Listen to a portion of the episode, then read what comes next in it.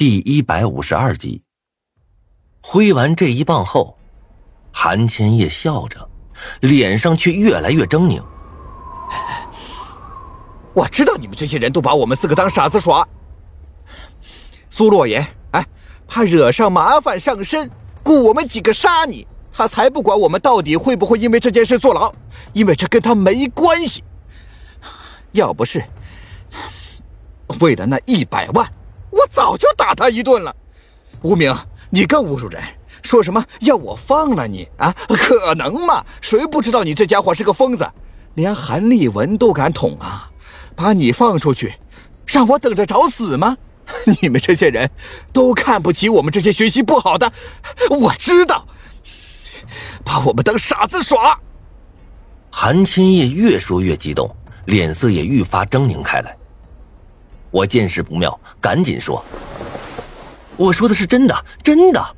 道具拿来之后，我马上给你，到时候你再给苏洛言，完全来得及啊。”一阵苍凉的笑声缓缓在仓库里响了起来。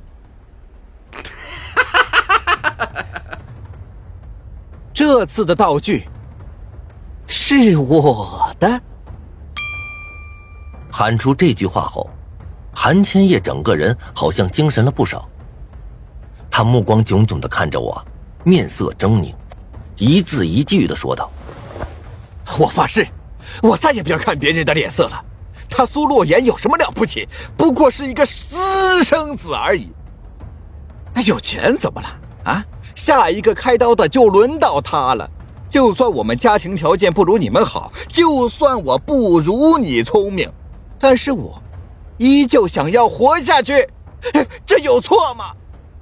我沉默，无法反驳。韩千叶说的没错，每个人都有活下去的权利。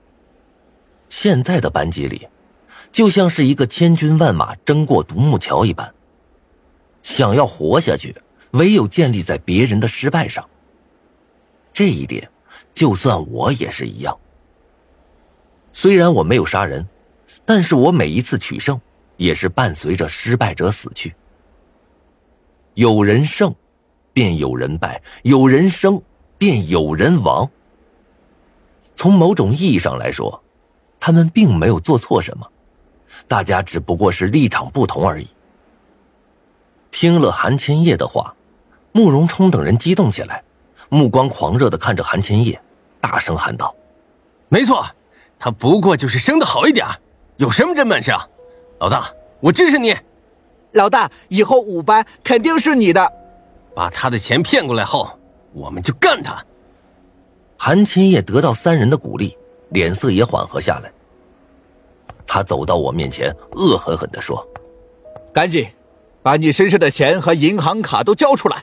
哦，对了，支付宝的钱也要转给我。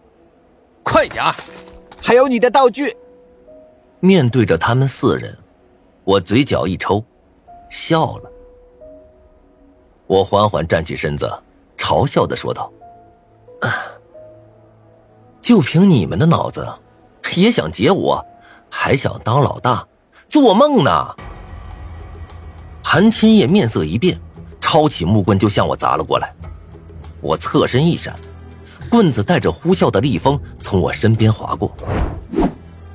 我将手放到怀中摸索着，柳飞和韩雪气势汹汹的朝我冲了过来，想要把我控制住，但是刚走了两步便又停下了，面色惊恐的望着我。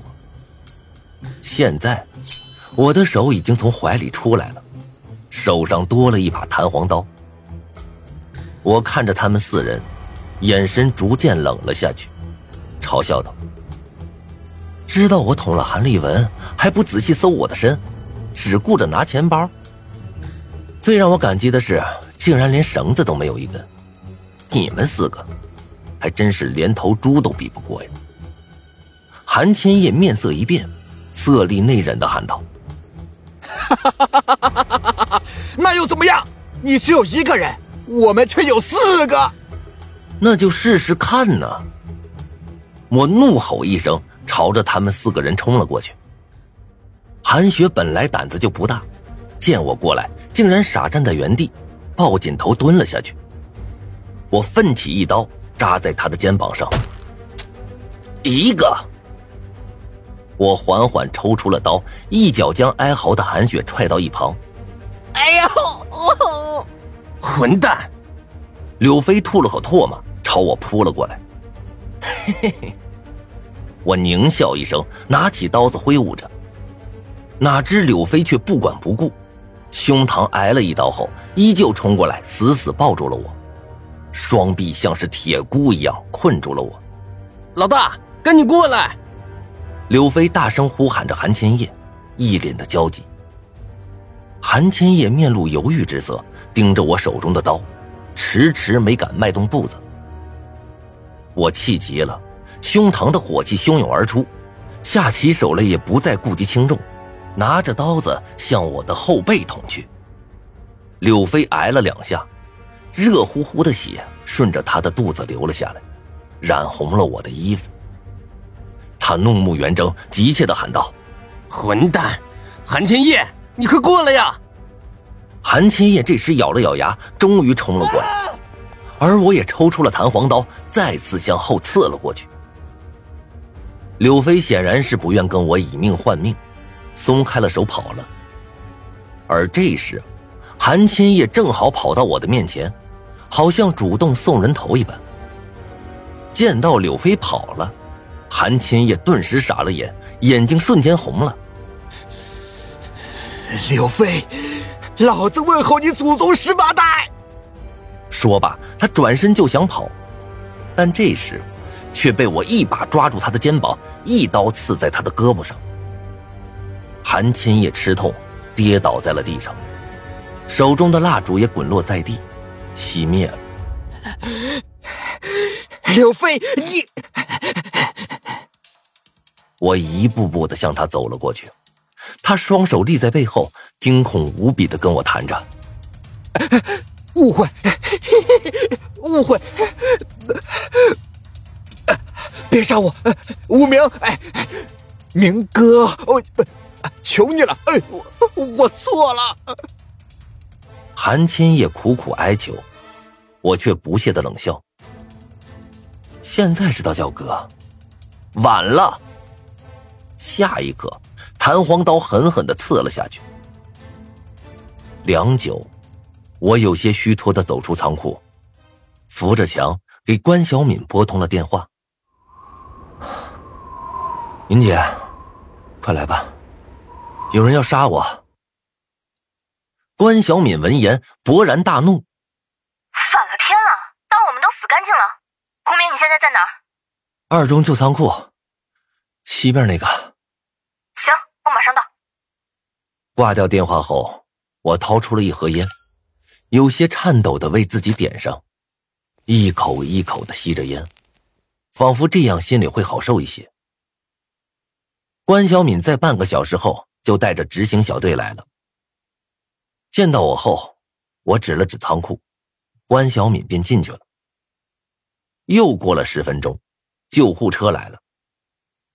看着救护车离去的模样，关小敏捏了捏我的胳膊。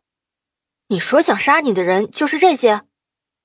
我点头，苦笑道：“嗯。”关小敏面色古怪的看了我一眼。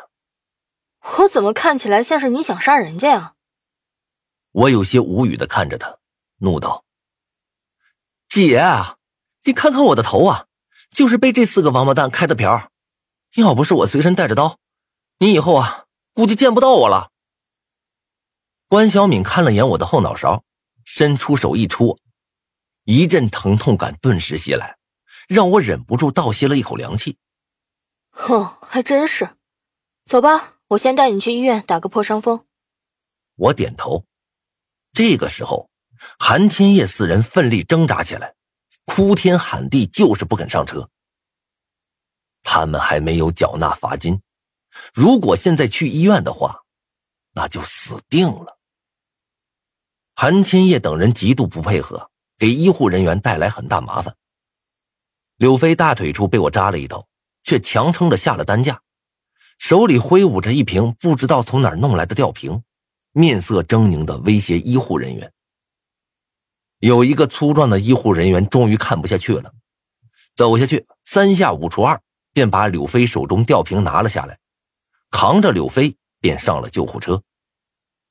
看见他们四个这番模样，我非但没觉得滑稽，反而心情也低落下去。就在这个时候，旁边一个大胡子警探皱着眉走到我的身边：“你认识一个叫陶行的人吗？他也是二中的。”我点头，正纳闷他怎么会知道陶行的名字，他的话却直接将我打入了万丈深渊中。